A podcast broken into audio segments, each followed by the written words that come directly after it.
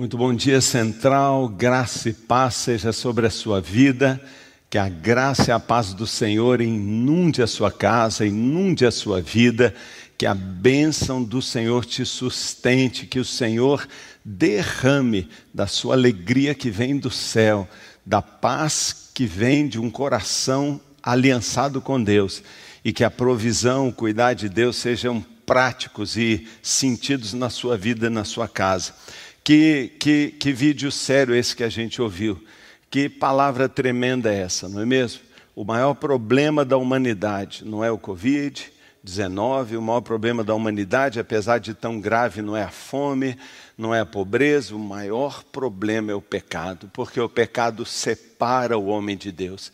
E como a igreja precisa nesses dias entender do seu chamado, da sua missão, nesses dias difíceis, como é importante, como é importante a gente estar tá ligado não é, na nossa missão e não abrir mão daquilo que a gente precisa fazer. Sabe, irmãos, esta não foi uma semana fácil para nós, não foi uma semana fácil para ninguém, uma semana pesada, difícil. Que tempos difíceis nós estamos vivendo, hein? E eu espero que você já tenha aprendido que tempos difíceis não são só tempos difíceis, são os tempos, a época que a gente mais pode mudar. São a época que a gente tem a oportunidade de aprender coisas novas, de mudar o nosso foco. São, é nesse período que a gente tira as mais profundas lições. É nesse período que eu creio que Deus está chamando a gente. Eu não tenho dúvida nenhuma que há um ano, há um ano, Deus está falando com a igreja. Tudo que está acontecendo é uma grande mensagem de Deus para a igreja. Ele está dizendo para mim e para você: arrependam-se, voltem-se para mim de todo o coração, deixe os seus maus caminhos e assume uma posição comigo. Sabe, um tempo como esse deixa a gente sem escolha, ou a gente pula com tudo em Deus e se liga a Ele, se entrega, entrega a sua vida para Ele, ou a gente se afasta dele. Deus está chamando a igreja a uma postura de santidade, Deus está chamando a igreja a uma consagração, e Deus está chamando a central para uma ativação espiritual como nunca na sua vida. A escolha é sua, não deixe ser levado por esse mar é, de pessimismo, de desânimo, e principalmente de uma vozinha que diga para você: esconda-se, proteja, encontre uma toca, viva a sua vida. Não. Nós fazemos parte do reino da luz, e se a nossa luz não brilhar na hora das trevas, quando ela vai brilhar? Eu creio que também esse tempo é um chamado de Deus para o mundo. Talvez o último grande alerta para a humanidade, dizendo: existe um Deus, Senhor da história, e Deus está chamando as pessoas, e as pessoas sabem disso. É por isso que é a nossa hora também de mais e mais testemunhar. E eu quero então abençoar todos os nossos líderes de células, os nossos pastores e dizer para você: está na sua mão agora. Mais uma vez, talvez o ano passado a gente pensou que aquela campanha incrível que levou milhares de pessoas. A minha célula passou fixa de 30 pessoas para fixa 84 pessoas depois de um ano. São 50 pessoas novas no ano, pessoas que estão crescendo. Eu me alegro tanto, amo cada um deles. Toda terça-feira é meu dia mais alegre mas agora é a nossa hora como líderes de células. Talvez foi, como eu dizia, um treinamento, mas agora sim, nós vamos fazer a Zués e vamos pregar o Evangelho como, sabe assim, um moribundo, ou seja, aquele que tem sua última missão a cumprir, falando para moribundos, ou seja, gente que precisa de Deus, mais do que nunca. Não são dias fáceis por causa de toda esta pandemia, mas não são dias fáceis também politicamente. E é por isso que eu vou tomar um minuto aqui deste culto para fazer aqui um manifesto público da Igreja Batista Central, do Conselho de Pastores, para tudo isso que está acontecendo e para o que está acontecendo na política brasileira e na justiça brasileira. Eu quero ler para você aquilo que a gente acordou como pastores, dizendo: ao longo do último ano, ano de pandemia, temos assistido o esforço dos nossos governantes na tentativa de, de conter o avanço da pandemia do coronavírus. E a gente reconhece esse esforço. Certo ou errado, a gente reconhece o esforço, estamos todos no mesmo barco. Mas diante desse cenário, muitas medidas restritivas foram adotadas pelas autoridades, algumas legítimas e outras questionáveis. Esta foi uma semana de uma decisão ultra questionável por parte da Suprema Corte, limitando o direito de ir e vir, avançando sobre os direitos à livre iniciativa, à educação e, mais recentemente, sobre o direito à reunião. Nesse sentido, foram editados decretos que proíbem a igreja de reunir os seus fiéis e celebrar cultos em seus templos. A central repudia veementemente toda tentativa de cerceamento, cerceamento do direito de reunião da igreja, o qual é assegurado por uma cláusula pétrea da Constituição Federal a que deve se submeter qualquer governante ou autoridade dos poderes executivos, legislativo e judiciário, principalmente. A liberdade de culto é um dos pilares do Estado democrático de direito e, como tal, não pode ser restrita por decretos, leis ou muito menos por decisões judiciais de qualquer comarca ou qualquer jurisdição. O direito à saúde não pode ser usado como pretexto para subjugar os demais direitos e garantias individuais dos cidadãos. Pois aqueles que não se sobrepõem a esse, pois aquele não se sobrepõe a esse, somando-se todos, todos, para compor a liberdade de todo ser humano, doada pelo próprio Deus. Sendo assim, a central não se calará diante do avanço de prefeitos, governadores, juízes ou ministros sobre o direito da igreja de se reunir livremente para prestar culto a Deus. Porém, diante do atual cenário de saúde pública e do colapso claro, evidente, do sistema hospitalar da nossa cidade e quase no Brasil inteiro, claro que a gente decidiu e sempre vai decidir voluntariamente contribuir voluntariamente como solução do problema, desde o primeiro momento e desde que essa igreja existe, ela serve a comunidade, ela ama, ela quer o bem da cidade, ela existe para o bem da cidade. Nós oramos pela paz, pela salvação, pelo bem da cidade. A maior parte dos nossos recursos não são usados conosco, mas para ajudar pessoas. Estamos nos aproximando a 100 toneladas, milhares e milhares e milhares de reais doados diretamente a famílias Claro que nós vamos contribuir voluntariamente com a solução do problema.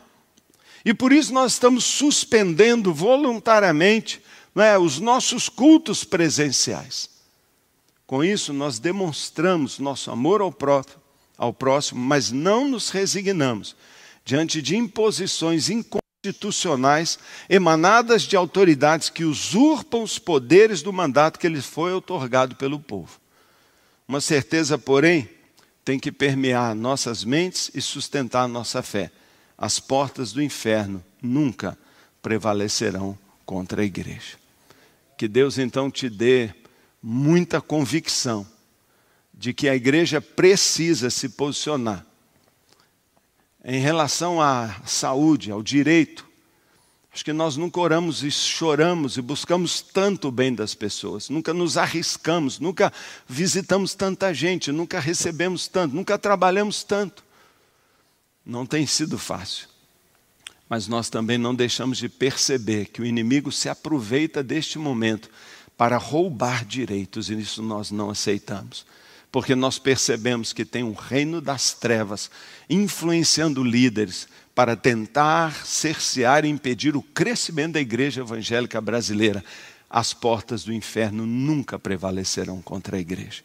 Que Deus te dê discernimento e sabedoria e que fique clara a nossa posição Vamos sim continuar nossos cultos a portas fechadas. Estamos aqui online e isso não faz a menor diferença se você aí buscar a Deus de todo o coração e se você aí na sua casa não se deixar se distrair, faça da sua casa o seu santuário. Faça da sua casa o seu lugar de encontro com Deus. Não assista um culto como ver uma série de televisão, por favor. Disso depende, disso depende a sua vida, a nossa vida, a força da igreja nós vamos continuar servindo a Deus. Conte com a sua igreja. O que você precisar, eu estou aqui me comprometendo, corre e nós nunca vamos dizer não para você. Nunca. Somos uma família, uma família central. Mas nós lutamos por uma causa, a causa do Evangelho, a liberdade para pregar. Os nossos heróis do início da igreja morreram por essa liberdade. Foram torturados e mortos porque disseram: não vou me calar.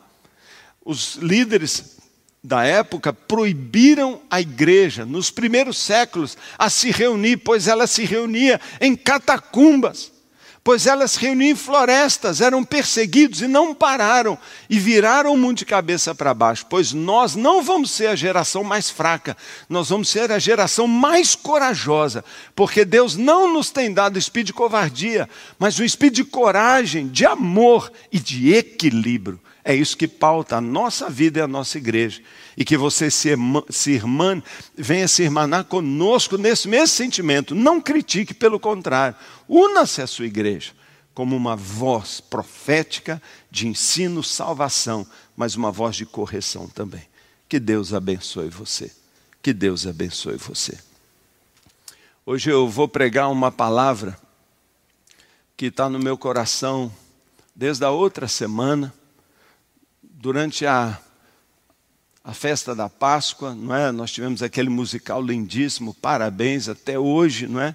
Eu estou assistindo e me deliciando, e milhares de pessoas já assistiram, mas aquilo tocou muito no meu coração, porque numa época que a gente vê tanta gente sofrendo e tantas mortes, uma semana em que o país esteve aí numa média de 3.500, 4.000 mortos por dia. Nesse período, Deus encheu meu coração com esta palavra: a morte que ressignificou a vida.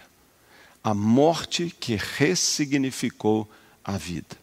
E para o título desta mensagem, eu tomei emprestado, eu tomei emprestado uma palavra aí dessa, uma palavra que está muito em moda hoje em dia: ressignificar. Você sabe o que é ressignificar? É atribuir um novo significado. Então, ressignificar a morte é atribuir um novo significado. Jesus atribuiu um novo significado à morte. É dar um sentido diferente a alguma coisa, dar um novo sentido às coisas. Ressignificação é aí muito conhecido como um método utilizado por essa neurolinguística, e aqui não tem nenhum mérito de apoio ou crítica, mas para fazer com que as pessoas possam atribuir um novo significado a acontecimentos através de uma mudança na sua visão de mundo. E quando eu estou usando esse título, a morte que ressignificou a vida, eu quero dizer que Jesus Cristo veio para trazer uma mudança na nossa visão de, de mundo. Ele veio para a gente poder ver diferente e dar um sentido diferente à morte. E para isso, eu queria que você lesse comigo um texto extraordinário, uma das passagens mais dramáticas da Bíblia. Eu queria que você lesse com toda a atenção, que você lesse comigo e mergulhássemos nesse texto, que está em Mateus, no capítulo 28. O último capítulo de Mateus, capítulo 28, um texto, um capítulo muito conhecido por causa da grande comissão, nós vamos passar lá, mas principalmente por uma narrativa linda, dramática, emocionante, única da ressurreição de Jesus, e eu quero dizer para você sobre a morte que ressignificou a nossa vida. E assim diz a palavra de Deus, eu vou ler o capítulo todo. É Mateus capítulo 28, de 1 a 20. Depois do sábado, tendo começado o primeiro dia da semana, Maria Madalena e outras e outra Maria foram ver o sepulcro. E eis que sobreveio um grande terremoto, pois o anjo do Senhor desceu do céu e, chegando ao sepulcro, rolou a pedra da entrada e assentou-se sobre ela. Que figura! Sua aparência, a aparência do anjo, era como um relâmpago, as suas vestes eram brancas como a neve.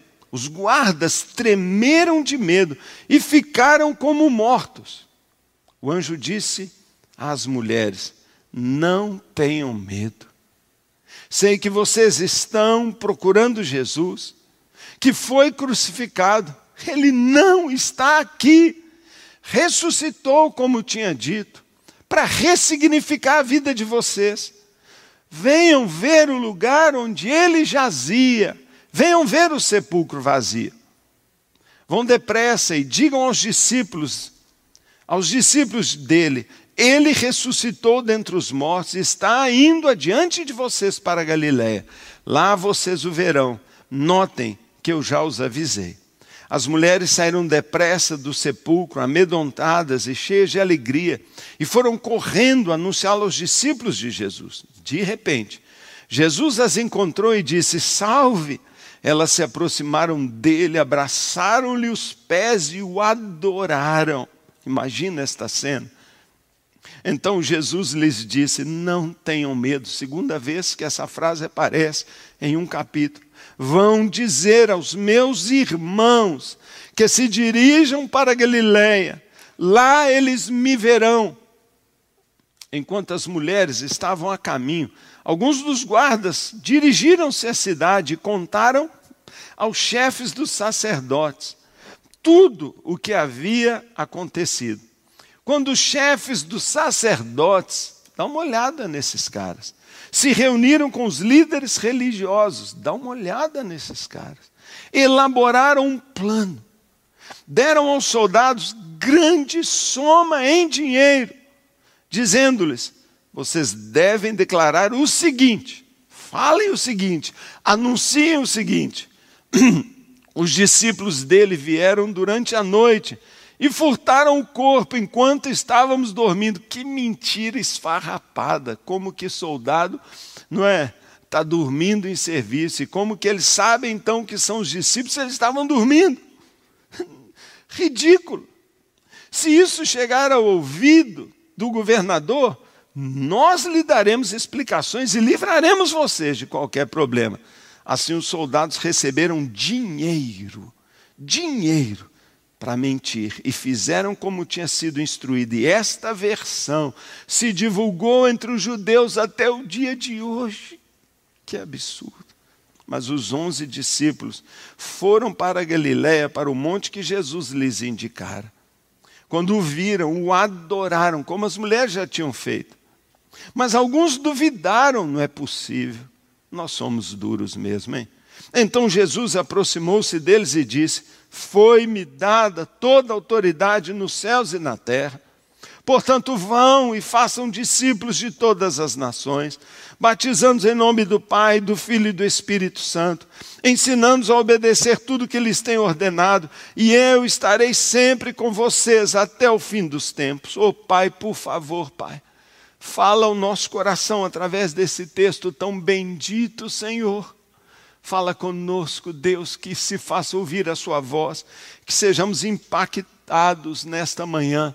Ó Deus, por esta palavra, Deus, que o Senhor nos abençoe. Meu Deus, eu peço isso, Senhor, em nome de Jesus. Amém. Amém. Amém. A morte de Jesus Cristo e a sua ressurreição é um fato histórico inegável. Apesar de todas as mentiras, apesar das suposições, apesar de pessoas disserem que ele morreu, depois acordou, que ele não tinha morrido direito, que roubaram o corpo dele, que as mulheres erraram o túmulo, a ressurreição de Jesus é confirmada é confirmada historicamente, é confirmada pela transformação na vida dos seus discípulos, como explicar aqueles homens medrosos, tímidos, sendo transformados em discípulos ousados. A ressurreição de Jesus é uma, uma, uma verdade gloriosa sobre a qual a igreja, a nossa igreja está fundamentada. Foi essa verdade que mudou a minha vida, foi essa verdade que mudou a sua vida, que mudou a vida da humanidade, mudou a história.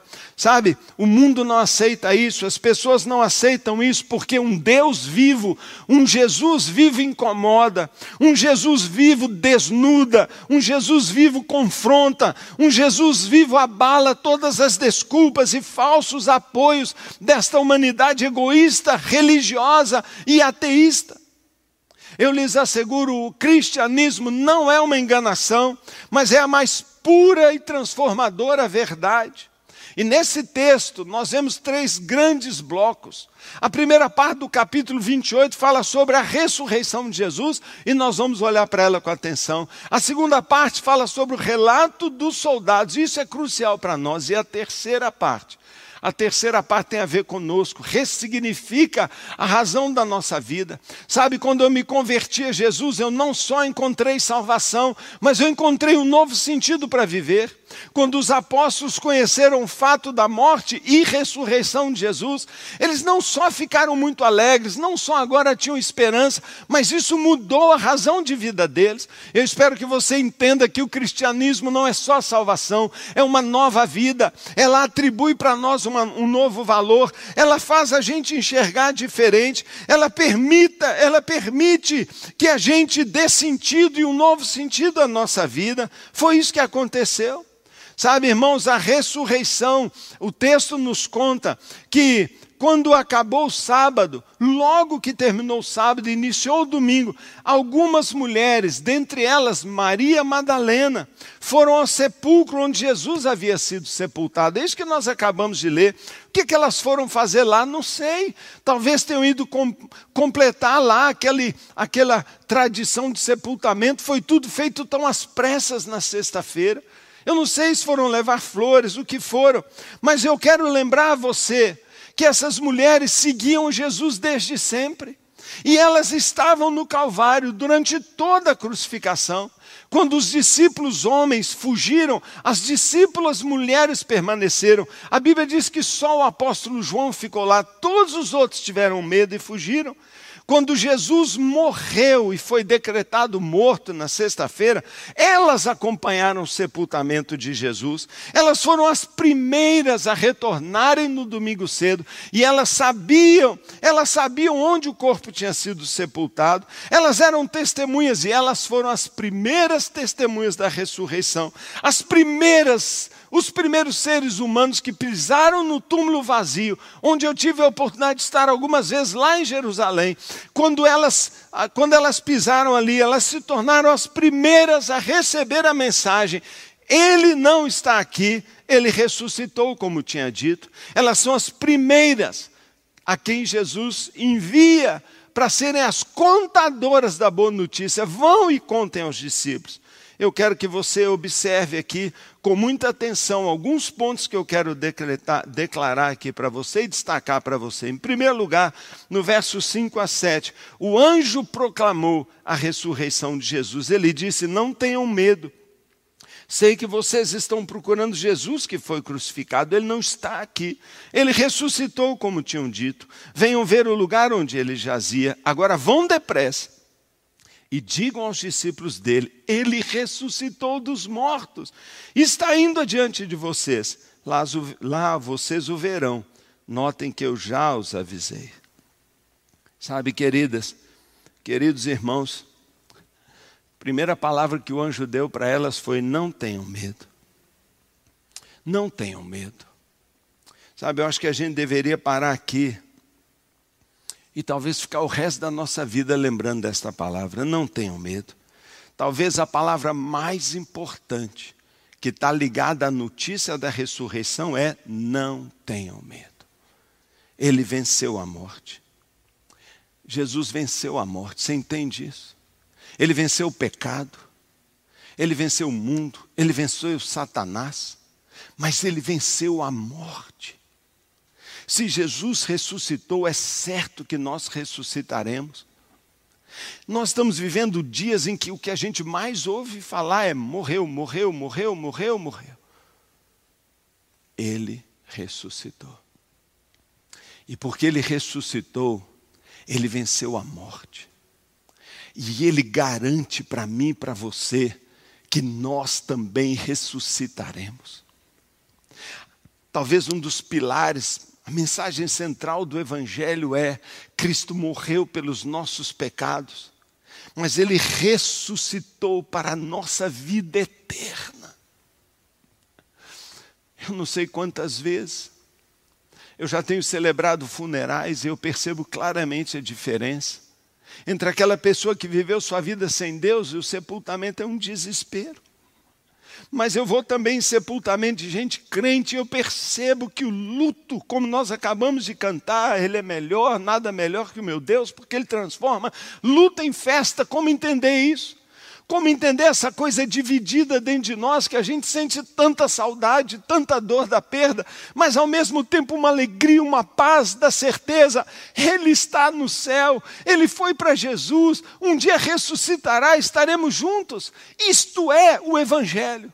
O Evangelho é: não tenham medo, ele ressuscitou. Não tenha medo de morrer se você é crente, mas se você não é crente, morra de medo de morrer.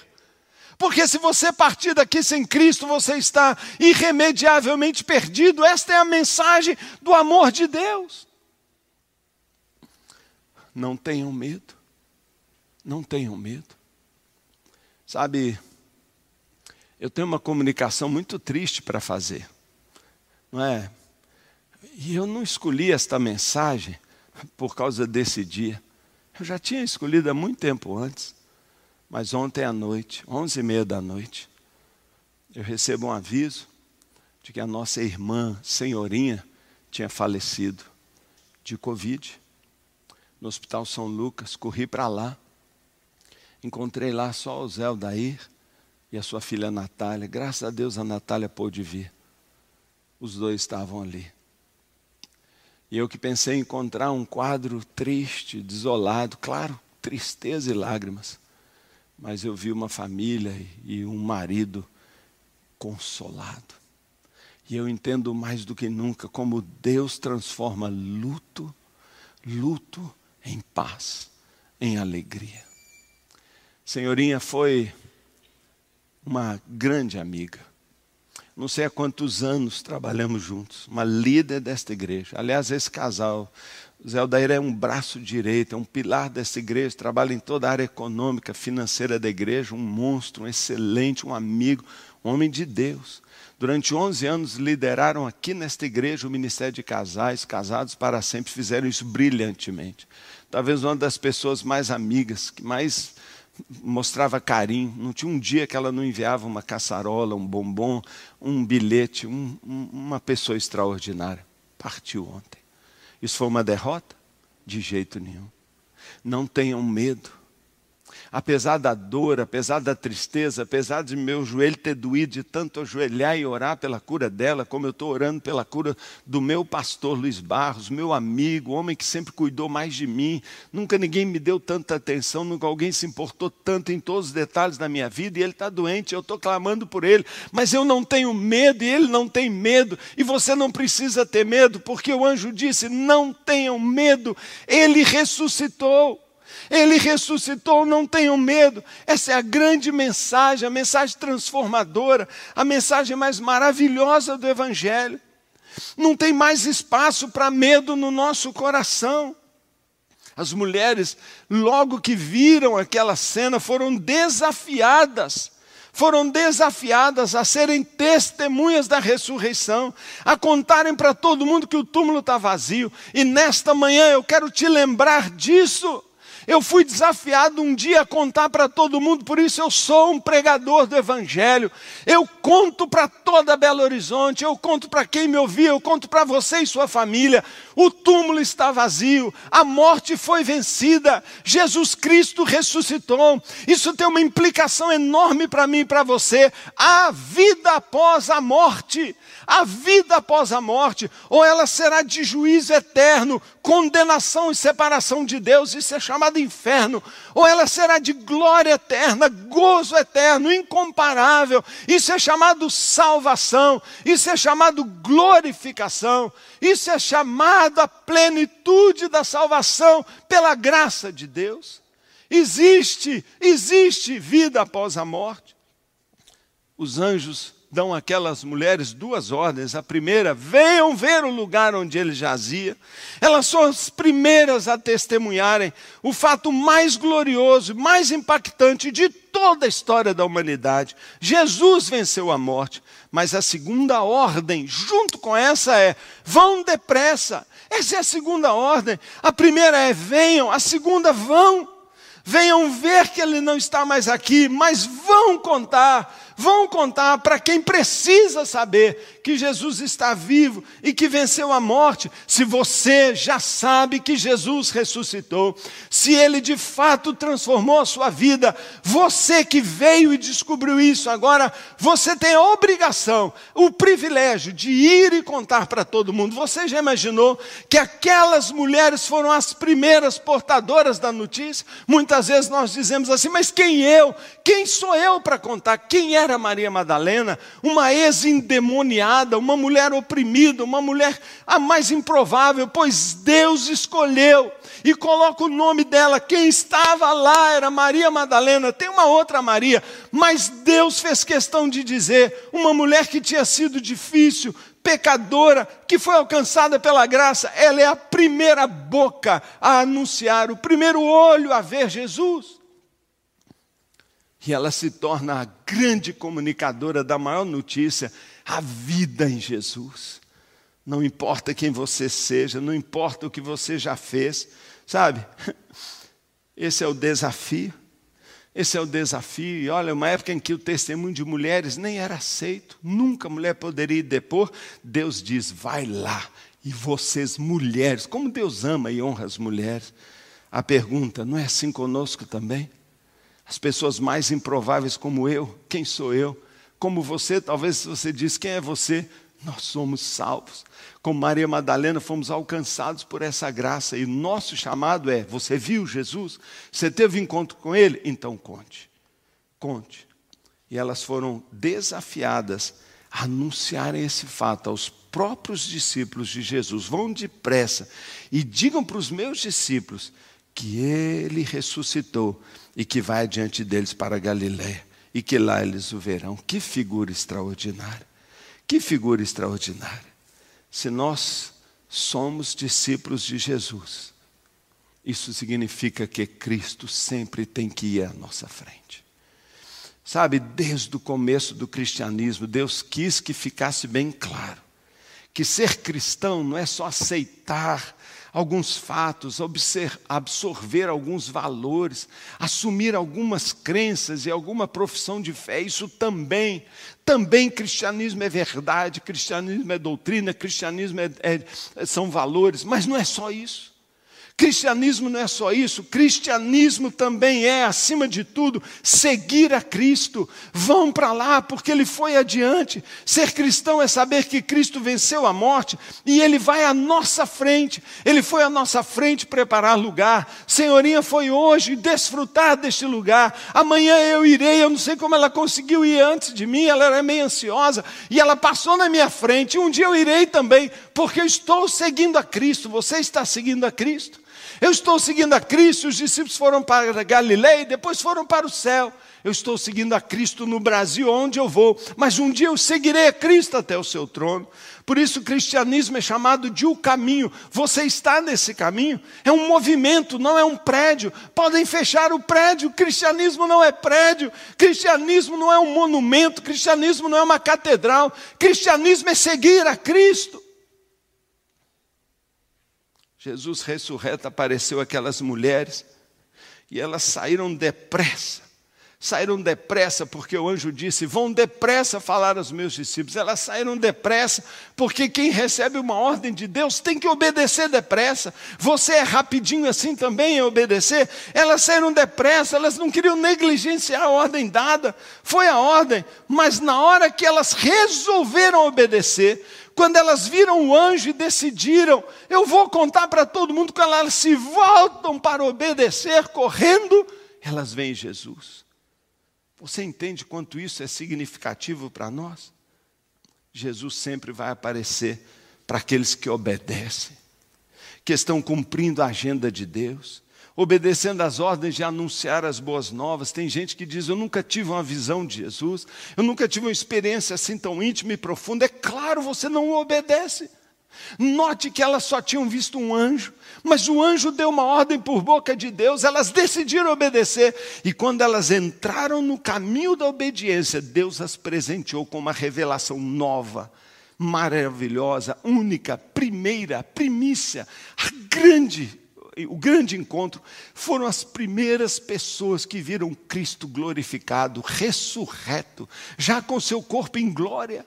Elas viram Jesus, Deus está doido para dar para mim e para você essa experiência. Quando nós fizemos da agenda dele a nossa prioridade, quando nós fizemos da vontade de Deus a nossa vontade, quando nós dissermos, não importa o preço, não importa o que vão pensar de mim, eu vou depressa obedecer, eu vou depressa acabar com esse relacionamento que ele não aprova, eu vou depressa mudar isso na minha vida que tem que ser mudado, eu vou depressa terminar com isso, eu vou depressa mudar meus compromissos, eu vou depressa obedecer acabamos de apresentar para você um desafio, o mesmo que o anjo fez, o mesmo que Jesus fez. Você viu Jesus? Então conte para as pessoas. Nós estamos vivendo uma época dura, uma época difícil, mas uma época gloriosa para a salvação da humanidade. Mas como eles saberão o caminho se nós não pregarmos? Como eles vão saber da notícia se nós não formos contar? Esse é o papel da igreja, essa é a consequência direta da ressurreição de Jesus. A ressurreição de Jesus ressignifica a nossa vida, primeiro porque tira o medo da morte, garante para nós que vamos morar no céu, o corpo glorificado que ele teve eu tenho, eu não preciso morrer de medo de doença, morrer de medo do câncer, pois nós ontem mesmo perdemos a Cacau também, porque nós oramos tanto tempo, ontem partiu, e, eu, e ela partiu salva. Partiu com Jesus, porque a morte de Cristo ressignificou tudo, mas também ressignificou a razão da nossa vida. A razão, se nós ainda estamos vivos, é, em primeiro lugar, falar de Jesus. Ele está vivo, ele venceu a morte. O maior medo, o maior temor das pessoas é ficar doente e morrer, pois o Evangelho tem a maior notícia. Você não precisa ter medo. Deus te cura, e se não curar, você vai para a glória você vai para o céu. Meu Deus, você está entendendo isso? Você está compreendendo isso? Meu Deus. Mas agora eu quero que você preste atenção. A partir do verso 11, tem um dos episódios mais vexatórios, mais absurdos, mais tristes aqui da Bíblia. Se no primeira parte as mulheres têm um encontro glorioso e vão contar, agora uma trama infernal está acontecendo, é o relato dos guardas. Pastor Hernandes Dias Lopes chama isso da grande comissão do inferno. É. Você sabia que há uma grande comissão de Deus, ir de fazer discípulos. Você sabia que o inferno não fica atrás? E você sabia que o diabo imitador aproveitou e falou: Pois eu vou dar uma grande comissão também. Você sabe que tem gente trabalhando só para espalhar mentira. Você sabe que tem gente trabalhando para desconstruir a salvação.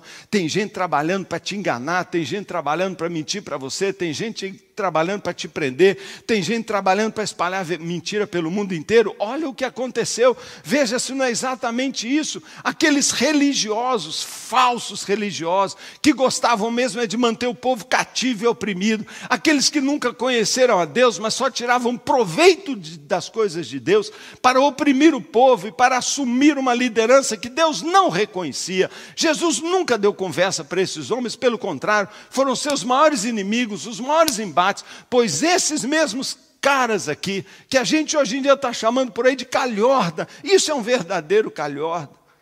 Esses caras chamam os guardas e, e dizem para eles: Eu vou te dar uma fortuna em dinheiro para vocês mentirem. A grande comissão do inferno é: mintam, mintam, enganem o povo. E quanta gente está trabalhando para isso? Quanta falsa religião, idólatra, espírita, mentirosa, que pregam outro evangelho e que dizem que há muitos caminhos e que fala do caminho das boas obras e que fala que se você for legal e se você meditar e se você carregar esse santo e se você fizer isso, você vai ser salvo. Mentira! Aqui eles mentiram, mentiram, mentiram. E o que aconteceu foi terrível. Sabe? Foi terrível. Mas depois, no verso 16 ao verso 20, Todos os quatro evangelhos dão grande ênfase a essa comissão. Lucas até repete isso lá no livro de Atos. As últimas palavras de Jesus. As últimas palavras de Jesus. São as palavras mais importantes e mais urgentes. As últimas palavras de Cristo. Sabe, lá no capítulo 4 de João, Jesus havia dito muito tempo atrás: elevem os olhos e vejam, os campos estão brancos para a colheita. Se os campos estavam brancos naquela época, eu fico imaginando aqui agora, na hora da ressurreição, eu fico imaginando hoje. Hoje, abril de 2021, os campos estão maduros e prontos. Nós corremos o risco de perder a colheita por causa do medo da igreja. Nós temos o risco de perder a colheita porque nós estamos pensando só na gente. Nós temos o risco de perder a colheita porque nós estamos sendo levados pela grande comissão do inferno. Agora não, deixa para depois, prega mais tarde. É agora, é agora, a hora é agora, o dia é esse. A ordem agora, vão depressa, vão depressa, vão depressa. Deus não falou, vá o dia que você quiser, vá quando você estiver disposto, vá quando você estiver afim, vá quando você estiver com saúde, vá quando o coronavírus passar, vá quando você tiver dinheiro, vá quando você arrumar seu emprego, vá quando seu casamento melhorar. Não! Ele disse, vai agora, vai agora, vai com essa sua lágrima mesmo, vai com essa roupa preta, vai de luto. Era assim que Maria estava. Eu tenho certeza que elas estavam de luto, elas estavam ali pensando que tinham perdido tudo, vai agora. E elas foram depressa. Elas foram depressa. Sabe, irmãos, o tempo é esse. O tempo é agora. Central, estou dizendo para vocês, eu, eu já fiz hoje um pronunciamento oficial sobre questão da igreja, mas eu quero fazer o mais importante. Muito mais importante do que me posicionar, do que dar uma satisfação para você, ou dizendo o que nós cremos, é te dizer a maior ordem, a maior razão, o maior significado da nossa vida.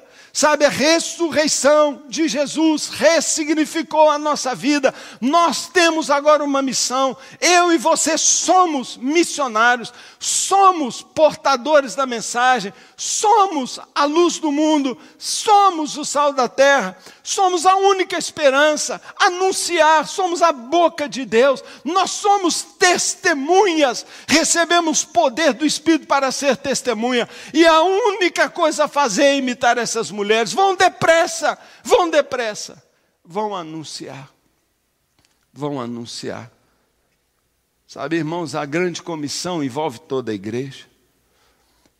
Toda a igreja. Sabe, não é para algumas pessoas, não são para os evangelistas, é para toda a igreja. Não são só para os líderes de células, é para cada membro da célula. Essa é a grande comissão. E a grande comissão não é fazer fãs. A grande comissão não é trazer admiradores, a grande comissão não é achar quem simpatiza com Jesus por aí.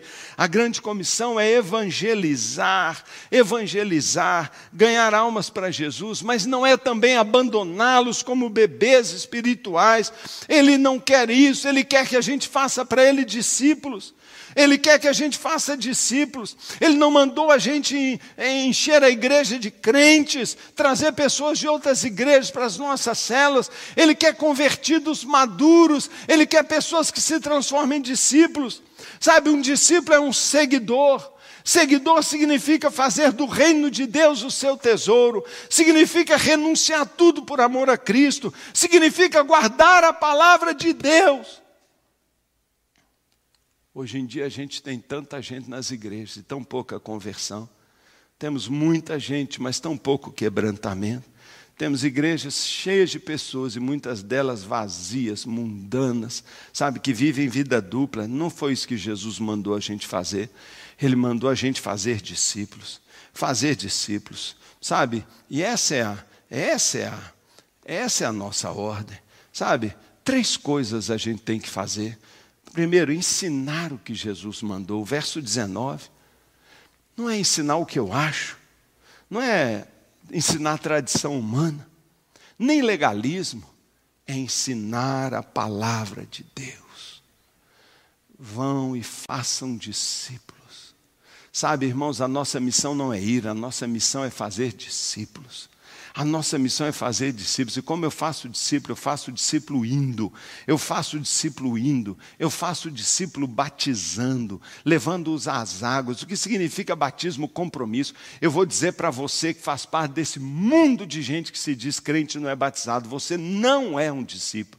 Você não é um discípulo, porque discípulo é alguém, é alguém que foi chamado, que ouviu o evangelho e se batizou. Jesus que definiu isso, e essa igreja define isso, por isso somos batistas, batizamos, porque a ordem para nós é faça discípulos de três maneiras: indo, batizando e ensinando.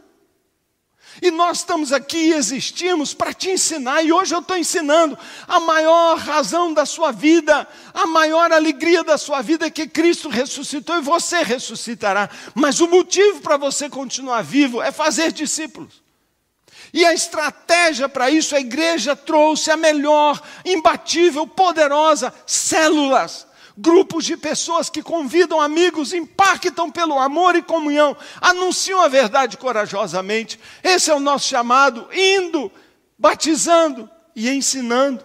Ensinando o que Jesus mandou, ensinando todas as coisas, ensinando a obedecer. Sabe por que, que eu e você temos que Sabe por que, que eu e você temos que cumprir a grande comissão? Porque Jesus diz: toda autoridade me foi dada no céu e na terra. Se Jesus tem toda a autoridade, primeiro, não sobrou nada para o diabo. Tudo que está acontecendo na sua vida, que está acontecendo na terra, que está acontecendo comigo, sempre é porque Jesus permite. Porque toda a autoridade está na mão dele. Toda a autoridade. E se ele tem toda a autoridade, como eu e você vamos dizer: não, não vou não. Você não pode dizer isso para quem tem toda a autoridade. Sabe, o diabo não tem nenhuma autoridade, todo o poder do diabo foi tirado na cruz. A Bíblia diz que ele foi despojado, segundo Colossenses capítulo 2, verso 15. Ele está vazio, ele é um ser oco, não tem nada dentro dele, só sobrou uma língua tagarela com que ele ainda continua te enganando. O diabo não tem poder, nem o inferno tem poder. Sabe, a Bíblia diz que as chaves da morte do inferno foram tomadas para as mãos de Jesus, as portas do inferno não prevalecem, nós já falamos. Então, toda a suprema grandeza do poder de Deus está nas mãos de Jesus e à nossa disposição. E ele disse para nós no verso 20: Eu estarei com você todos os dias. Sabe por que, que a gente pode cumprir essa grande comissão? Porque Jesus tem toda a autoridade, todo o poder. A autoridade do seu nome ele deu para nós, o poder ele deu para nós. Ele entregou as chaves do reino e do inferno para nós. E sabe por que, que nós podemos cumprir a grande comissão? Porque ele disse: Eu estarei com você. Ah, irmãos, eu não sou capaz de nada. Quem sou eu? Eu sou um Zé Ninguém. Mas com Jesus no meu lado, eu faço qualquer coisa. Com esse Jesus do meu lado, eu posso falar com qualquer pessoa, eu não tenho medo de nada, Ele me protege, Ele me capacita, Ele me guarda. Você entende isso? É a ordem de Jesus, é a ordem. Então eu termino esta palavra te perguntando: você tem feito discípulos? Você tem buscado os perdidos? Você tem sido um embaixador de Cristo, um ministro da mensagem de reconciliação. Você já teve um encontro com o um túmulo vazio? Você já tem provado o Cristo vivo dentro de você? Paulo disse: Logo não sou eu mais quem vivo, mas Cristo vive em mim. Cristo vive em mim. Um morreu por todos, logo todos morreram. E ele morreu para que os que vivem não vivam para si mesmos, mas vivam para aquele que morreu e ressuscitou. Eu não vivo mais para mim. Você já teve um encontro com Jesus? Não importa se você já foi um endemoniado, um macumbeiro, um grande adúltero, um ladrão, um corrupto, uma, uma mulher assim, sem valor. Maria Madalena era essa. Mas ela conheceu Jesus. E ela foi transformada pela visão do túmulo vazio. E foi para ela que Jesus disse: Não importa sua história, você é capaz. Eu vou estar com você. Eu te dou todo o meu poder. Vá. E vá depressa. E conte para os meus discípulos. E ela contou para os discípulos. Os discípulos duvidaram, questionaram ela, mas correram lá no túmulo e também eles viram: está vazio mesmo. E ela disse: Ele está esperando lá na Galiléia, vocês estão só perdendo tempo. A igreja está perdendo tempo. questionando, duvidando, está perdendo tempo. Enquanto os discípulos ficaram discutindo e debatendo, só atrasaram. Nós estamos atrasados, há uma missão a ser feita, há uma dívida a ser paga. Nós temos um, uma missão a cumprir e estamos atrasados. Ela contou para os discípulos. Maria Madalena contou para João, para Pedro. Pedro ouviu a maior mensagem dos lábios daquela que ele viu endemoniada. Já pensou nisso? Isso é graça. Isso é a graça de Deus. Quando eu olho para mim, pregador, eu digo: Isso é a graça. Eu não sou nada, é a graça. Você fica pensando, mas eu, mas eu não tenho nada a ver com você. Não tem nada a ver com você, é graça. Não tem nada a ver com você, mas eu já fiz isso, eu já fiz isso. Tem nada a ver com você. E sabe mais? Quando Maria Madalena então vai obedecendo ao que o anjo falou, encontra com Jesus e o que Jesus falou, ei mulher, elas adoraram, abraçaram. Sabe, hoje eu tinha vontade de ficar nesse culto aqui só abraçando Jesus ressurreto. Na Páscoa eu fiz festa na minha casa, sabe para quê? Jesus, eu queria adorá-lo. O nosso musical, que se você não viu, vai ver, é para abraçar os seus pés e adorá-lo. Lindo! Mas elas não ficaram ali abraçadas. Tem gente na igreja que quer ficar aos pés de Jesus, não quer nunca sair daqui. Talvez seja até bom, sabe, prédios estarem fechados, porque isso vai testar que crente você é. Se você é só aquele que vem em culto, não é? É ótimo estar sozinho, ninguém está vendo você e Jesus. Aí, ah, quando ninguém está vendo, a gente é o máximo. Eu quero ver lá. Quero ver sair e contar para todo mundo. E elas foram. E sabe o que Jesus falou para aquelas mulheres? Falou assim: vai, diga aos meus irmãos diga aos meus irmãos. O anjo falou, diga aos discípulos. E ele disse, diga aos irmãos. Sabe quem são os irmãos?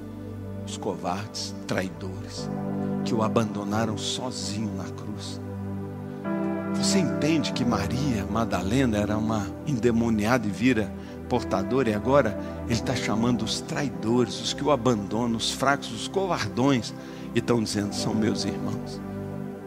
Mais tarde ele vai encontrar com eles lá no mar. Ele diz: Ei, filhos, isso é graça. Graça é o amor de Deus que nos atribui valor. Ele acredita em nós. Ele acredita em nós. Sabe, conta-se aquela historinha de que Jesus chegou ao céu depois de completar sua obra e todo mundo aplaudindo todo o céu se prostrando e adorando. Ele assentou no trono, foi coroado, recebeu o cetro do Pai, toda a glória, todo mundo está dando honra. Quando um, um anjozinho levanta a mão lá e fala assim: Mas Senhor, e agora? E agora? Você completou a obra e agora? E ele diz: O futuro do, que, do planeta está na mão de doze homens. Isso é graça. Ele acredita em nós. Sabe, eu sei que Jesus acredita no Paulo. Eu talvez não acredito, mas ele acredita. Ele acredita em mim. Ele acredita em nós. Ele acredita que nós vamos obedecer depressa. Ele acredita que nós podemos. E por isso eu volto à minha pergunta: você já fez um discípulo? Você tem feito discípulos? Você tem buscado os perdidos? Você tem gerado filhos espirituais? A meta desta igreja é um nós queremos ganhar mais um, cada um de nós ganhar mais um. Você já ganhou ano passado, este ano. Você tem ganhado pessoas para Cristo, uma alma vale mais que o mundo inteiro. Uma alma vale mais que o mundo inteiro. Eu pedi para o pessoal do louvor preparar para nós essa música que nós cantamos já durante o culto. Talvez você seja doido de chegar só na hora da mensagem e perder o louvor, a melhor parte. Porque a adoração é a gente aos pés do Cristo ressurreto, dizendo: Eu te amo, eu te adoro, eu te louvo. Mas eu pedi para eles cantarem de novo esta música. Não há nada melhor que o meu Deus. Você já descobriu isso? Isso é só uma letrazinha de música para você ou é verdade? Não há nada melhor que o meu Deus. Sabe o que, que essa letra diz? Ela diz: Ele torna o luto em festa, traz beleza às cinzas. Hoje meu coração está rasgado, o seu também está. O que é interessante nessa pandemia, desde o começo nós temos falado, pela primeira vez, as 200 nações do planeta, a Terra, estão com um só problema. Todo mundo só fala numa coisa e todo mundo está chorando as mesmas mortes. Não é só a senhorinha que morreu, Renato morreu e meu coração rasgou por causa da Lídia, da Vanessa, da Flavinha. A Ângela da minha cela também morreu. E a Helenice, a família dela. E o pai do Edu. E a Cacau faleceu e eu eu chorei, porque eu nunca orei tanto por alguém. Nós todos estamos vivendo em luto, essa música diz: Ele torna o luto em festa. Isso não é poesia, isso é a maior verdade da Bíblia. Cristo ressuscitou e eu também ressuscitarei. Ele traz vida aos sepulcros, faz de ossos soldados. O Senhor pode fazer qualquer coisa. Eu não sei qual é, qual é a sua dor, qual é a sua situação, mas eu quero dizer para você, Deus pode transformar o seu luto em alegria. Deus pode transformar tudo isso em vitória. E sabe, a sexta-feira triste da morte, da dor, do sacrifício de Jesus, tem que se transformar numa vitória para você no domingo. E hoje é domingo. Hoje é domingo. Eu não sei o que você tem passado, que dor você tem passado, mas eu queria que você entendesse isso. E eu vou orar daqui a pouquinho. Eu peço a você para não sair enquanto nós cantamos. Pelo contrário, a música é para te chamar mais para perto de Deus, porque o louvor liberta, porque o louvor profetiza, porque o louvor é uma das mais poderosas declarações de fé que um homem ou uma mulher pode fazer. Adore, fique de pé, cante essa música comigo, é a minha música. Cante comigo, por favor. Vamos declarar isso, não importa o que aconteça, mas eu vou fazer daqui a pouco duas orações. Uma oração para te ajudar, consolar, fortalecer e para você assumir um compromisso de falar de Jesus. A nova campanha vai chegar agora no final desse mês e início de maio, e nós vamos falar de Cristo como Maria Madalena fez. Mas eu não vou terminar esse culto sem convidar você a entregar sua vida a Jesus. Vamos cantar esta música. Não há nada melhor que o meu Deus. Que música linda. Eu não sei qual é a sua dor, qual é o sepulcro que você está diante dele, talvez real. Perdeu um amigo querido, está enlutado. Como nós estamos na central nesta semana, como nós estamos em luto pelo nosso país, como nós estamos em luto por você, como nós estamos doídos e como nosso coração está partido. Mas esta é a hora de nós falarmos a verdade. Sabe, se você é um crente, um discípulo de Jesus, Ele está dizendo para você: conte para as pessoas, conte a respeito da minha ressurreição. Não tenha medo da morte. A morte é uma vitória. A morte é uma, é uma promoção. A morte para o Filho de Deus é absolutamente indolor. A morte é gloriosa. Veremos Cristo face a face. Viveremos num novo céu e numa nova terra. Quem escolheu viver sua vida com Jesus, partirá com Jesus, isso é segurança, e Ele está de pé te esperando, não tenha medo. Mas se partiu alguém, que Deus te conforte. Pai, eu tenho orado e pedindo a Deus um espírito de consolo, de alegria sobrenatural, que Deus transforme o seu luto numa festa, alegria, sabendo, Ele está salvo, a senhorinha está no céu, nossos queridos estão no céu, creia nisso, mas você está no céu. Você tem colocado pessoas no céu.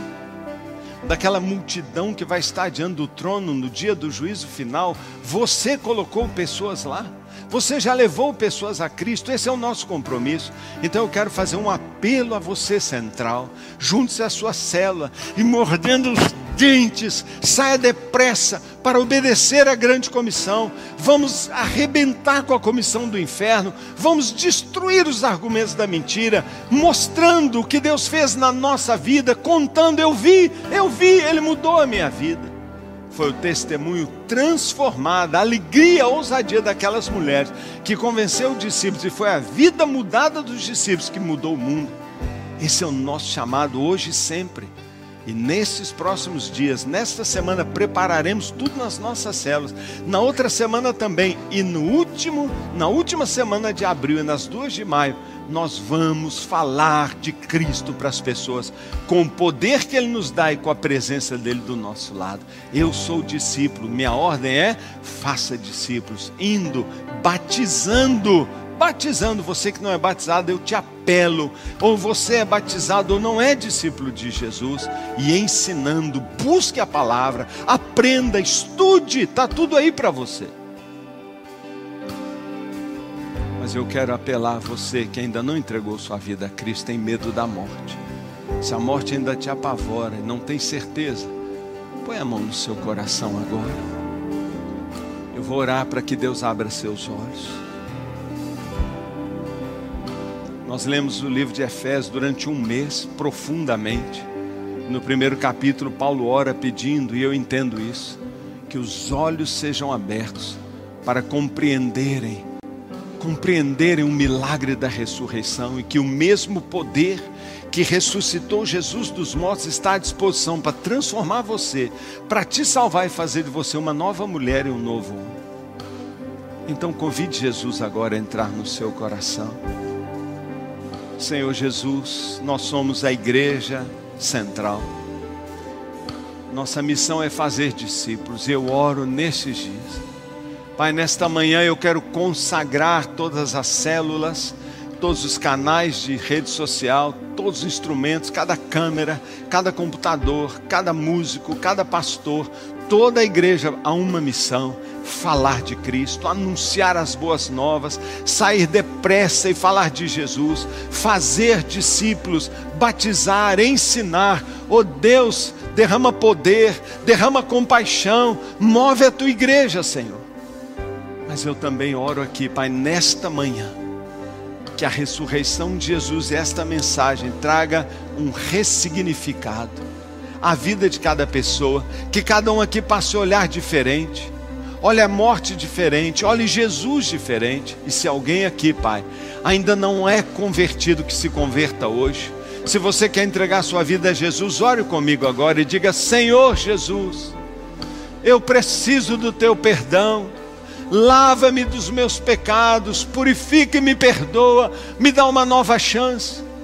Eu te clamo, Jesus, entra na minha vida eu te peço, Jesus, venha ser Senhor e Salvador da minha vida. Eu creio que o Senhor morreu na cruz, foi sepultado, mas ressuscitou e está vivo. Então, Jesus, perdoa os meus pecados e me dê a vida eterna, é o meu pedido. Oh Deus, escreve o meu nome no livro da vida e faz de mim um fazedor de discípulos também. Em nome de Jesus é que eu peço. Amém, amém, amém. Você fez esta oração? Você fez esta oração? Se você fez esta oração, olha aqui, ó. Olha aqui, ó. Olha aqui. Opa, aqui, ó. Aqui, ó. Escreve aí. Mete aí o QR Code, então entra lá, preenche uma ficha e você será acompanhado, ajudado. Nós teremos imenso prazer em te ajudar e te acompanhar. E eu termino esta reunião dizendo, Pai, que o espírito de consolação, Pai, que o espírito de graça, Pai, eu oro por cada um agora pedindo, Pai, que um manto de proteção seja sobre cada casa e cada família. Pai, que o medo saia, Pai. Saia todo medo, Pai, toda ansiedade. Deus, que venha coragem, segurança. Deus, eu te peço agora, Deus, em nome de Jesus, Pai, traz coragem. O Senhor não nos tem dado espírito de medo, mas espírito de coragem, de amor e de equilíbrio. Eu peço, Pai, derrama sobre cada lar cada marido, cada esposa, cada mãe, cada filho, tira o medo, medo de Covid, medo da crise demorar, medo do inferno, medo da morte, medo de sofrer. Oh Deus, tira o medo e enche de coragem. Eu, como pastor, peço e toda a igreja peça protege cada casa, que o sangue de Jesus seja marca segura na vida, nos umbrais de cada lar. Pai, também eu peço, Pai, venha com tua alegria, a tua paz, encher o nosso coração, uma alegria que não depende de circunstâncias, uma paz que excede todo entendimento, que é sobrenatural. Enche de paz, Pai, eu oro que a graça de Jesus, que o amor do nosso Pai e que a comunhão, o consolo, a força, o poder do Espírito Santo seja sobre cada um, hoje e sempre, em nome de Jesus, amém. E Jesus é melhor. nosso Deus é melhor. É sempre melhor andar com Jesus. Deus abençoe você. Deus abençoe. Temos culto à noite também, vai ser uma bênção. Deus abençoe você.